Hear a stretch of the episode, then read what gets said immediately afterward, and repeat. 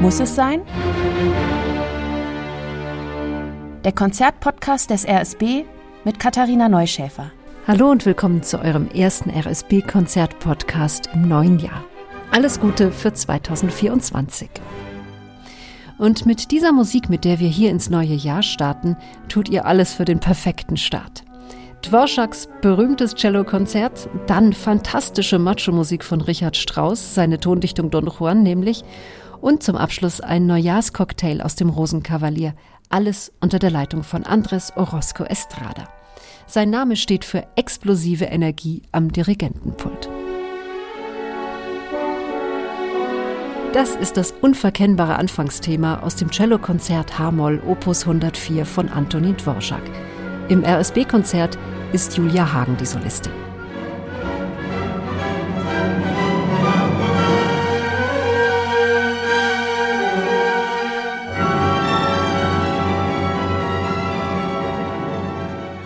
Ich habe mich echt gefreut, dass dieses Werk auf dem Programm steht zum Jahresbeginn, weil ich finde, dass dieses Konzert, das könnt ihr immer brauchen. Das ist ein Soundtrack für alle Lebenslagen quasi. Ganz stolz und ganz heroisch ist dieser Anfang, den kriegt man auch nicht mehr aus den Ohren. Und ja, damit kann man dem kommenden Jahr gleich mal die Zähne zeigen. Vielleicht ist es euch inzwischen auch schon aufgefallen, bislang ist vom Cello immer noch nichts zu hören. Nur das Orchester macht Stimmung.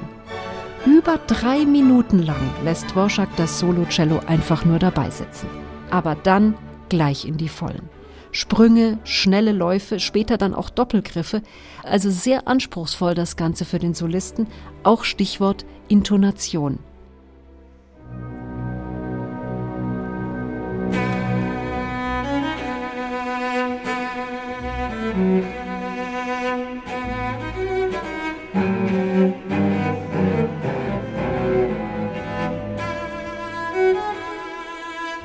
Eines der bekanntesten und beliebtesten Werke für dieses Instrument überhaupt. Und das, obwohl Dvorak Cello gar nicht so toll fand. Angeblich Originalton, ein Stück Holz, das oben näselt und unten brummt. Ja, das kann vielleicht schon mal sein, aber kein anderes Instrument kann dieses Gefühl so transportieren.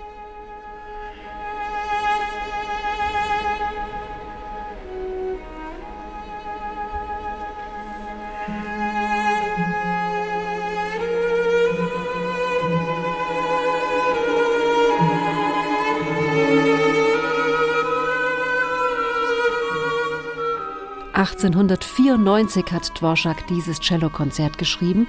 Er war da gerade in Amerika mit seiner Familie, aber ich finde, man hört auch das Heimweh raus nach seiner böhmischen Heimat. Hier, das ist der böhmische Klang. Viel Holz, dunkel und weich und so romantisch. Da ist Wald drin, da ist Magie mit dabei und mich erinnert dieser Klang immer etwas an tschechische Märchenfilme.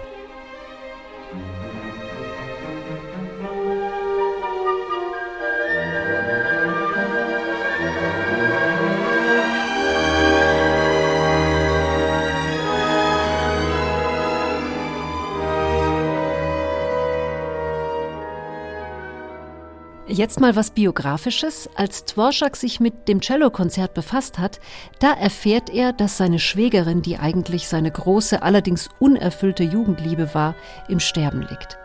Das macht ihn unendlich traurig und der zweite Satz weint um Josephine.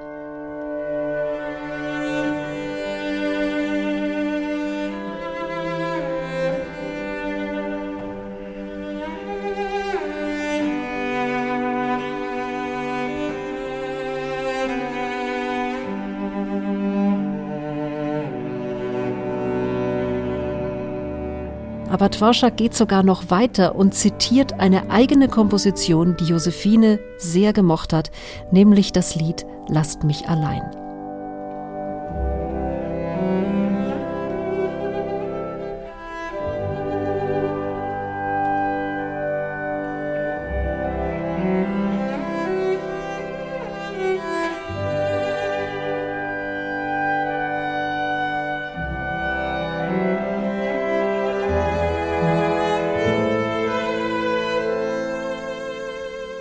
Und jetzt noch eine Stelle, die bezieht sich nicht aufs Cello, aber ich muss sie trotzdem hervorheben, denn dieser Bläsersatz, der jetzt kommt, ist für mich eine echte Kostbarkeit in diesem zweiten Satz. Und auch deshalb, weil es zeigt, dass Dvorak nicht nur das Soloinstrument beschenkt mit den ganzen Herzstellen, sondern auch das Orchester.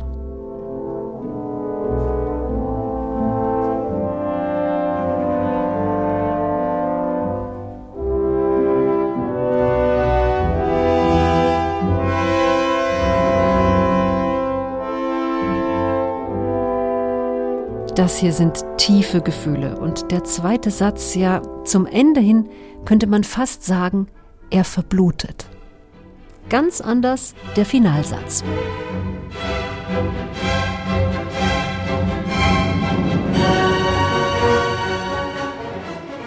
Der Finalsatz kommt quasi angeritten, so kommt es mir zumindest immer vor. Ein stetes Näherkommen, bis das Cello seinen königlichen Auftritt hat.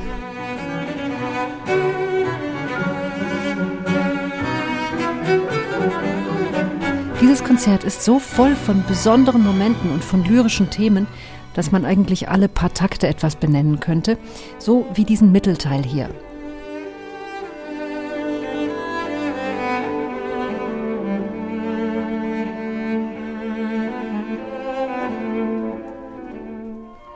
Es gibt tatsächlich noch eine Steigerung. Das Ganze wird noch viel inniger, wenn das Cello ein Liebesduett mit der Geige beginnt.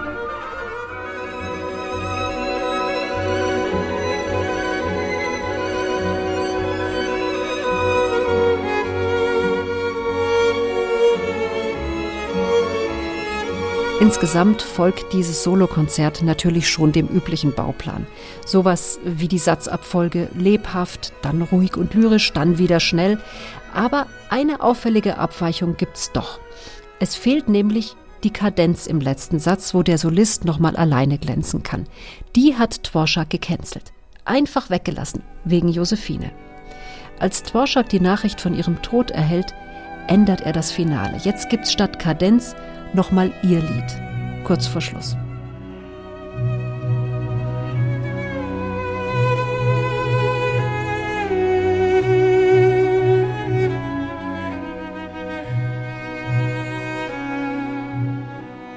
Die letzten Momente des Finales, die sind überraschend. Man wartet immer wieder auf die Schlussakkorde, aber man bekommt sie nicht. Das Cello schwebt von einer Erinnerung zur nächsten, bis dann schließlich das Orchester die letzten Takte übernimmt. Aber voller Kraft und Lebensmut. Deshalb, diese Musik kommt ganz nah ran. Das ja. Sie ist melancholisch, aber dann auch wieder sehr positiv. Eben etwas, das einen begleiten kann durch die Höhen und Tiefen des kommenden Jahres.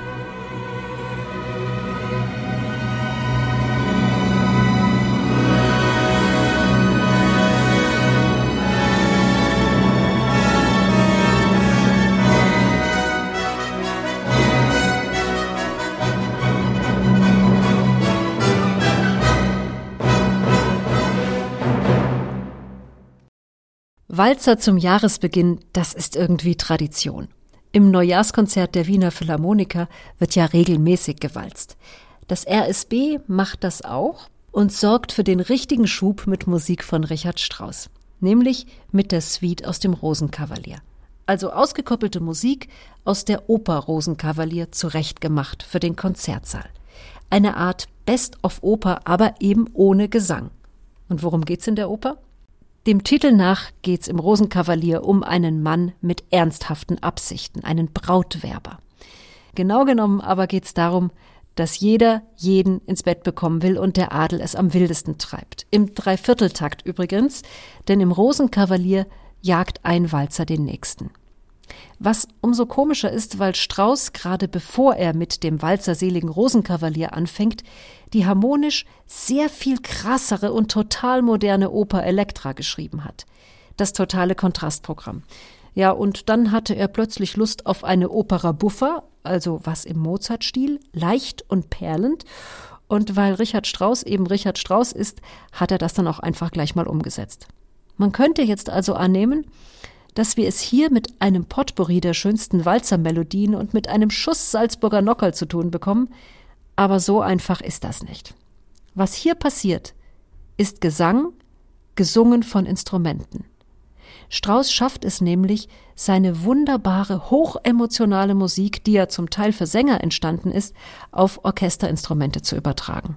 Und ihr werdet erleben, wie bunt die Palette ist, mit der er Gefühle, Konflikte und Leidenschaften malen kann.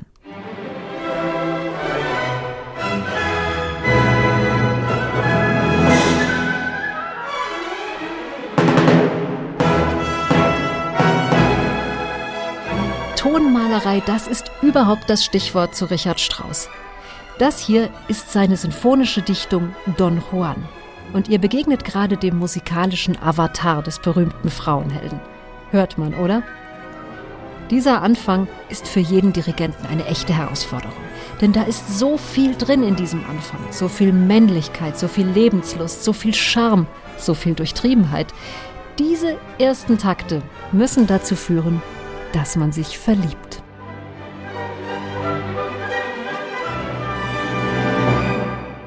Heißes Blut und ein aufwärtsstrebendes Selbstbewusstsein.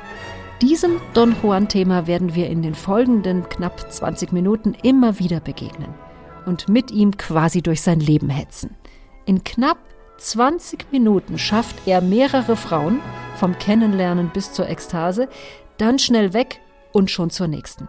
Und weil er ja von allem alles nimmt, ist es dann aber auch irgendwann zu viel. Überdruss und Tod.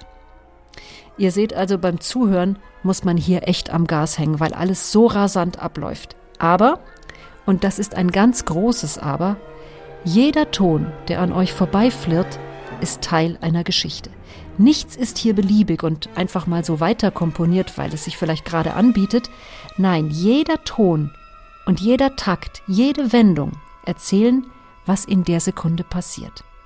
Insofern sind wir bei Don Juans Liebesabenteuern live dabei. Hier zum Beispiel.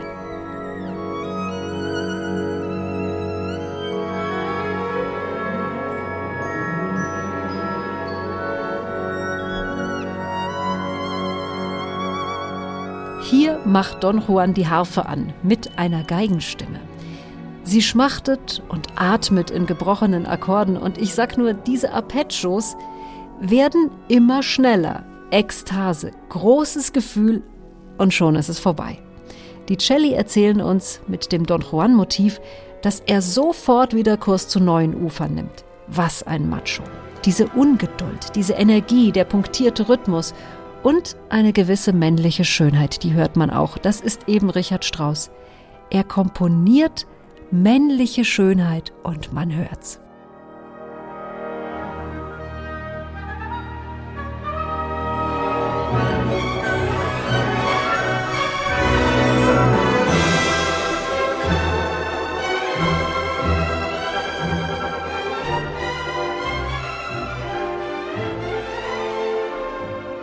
Weiter zum nächsten Liebesabenteuer.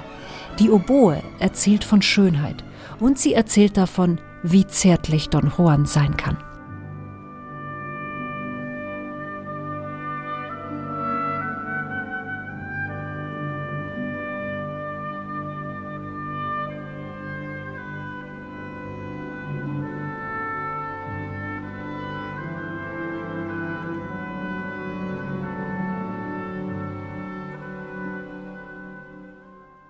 Aber dann lässt Don Juan die Maske fallen und er feiert, dass wieder eine Frau auf ihn hereingefallen ist. Und das Schlimmste, er tut das mit einer bezwingenden Triumphmelodie. Eines der berühmtesten Strauß-Themen überhaupt.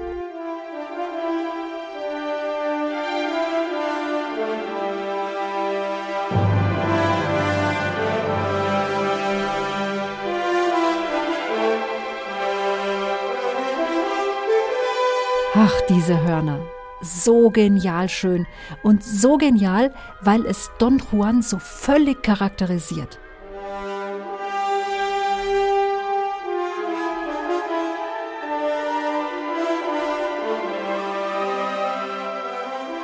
Kurz was Privates. Als Richard Strauss seinen Don Juan schreibt mit 24 Jahren, da steht er selbst gerade zwischen zwei Frauen. Zwischen seiner künftigen Ehefrau und einer verheirateten Geliebten. Er kennt das also mit der Leidenschaft. Das Gutfühlen, also bei Don Juan jetzt, hält allerdings nicht mehr lange an, denn wie gesagt, die Übersättigung holt ihn ein. Er tut sich selbst leid und das klingt, als würde er vor sich hinstarren streckenweise.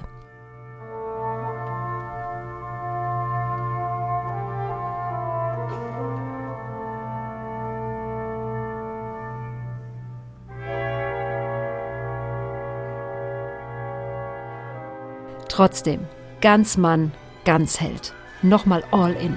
Erinnerungen an sein rauschhaftes Leben.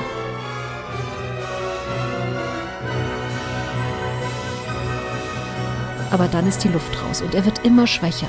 Und nach 20 Minuten Hochgeschwindigkeit verweht Don Juan einfach. Das geht völlig still zu Ende.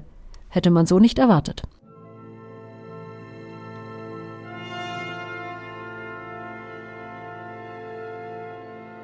Richard Strauss setzt sich ein Denkmal mit Don Juan und bietet allen Gegnern der Programmmusik, allen, die meinen, Musik dürfe nur für sich alleine stehen und keinen externen Inhalt haben, für immer die Stirn. Weil er es kann. Mit diesen leisen Tönen zum Schluss wünsche ich euch einen wunderbaren Konzertabend.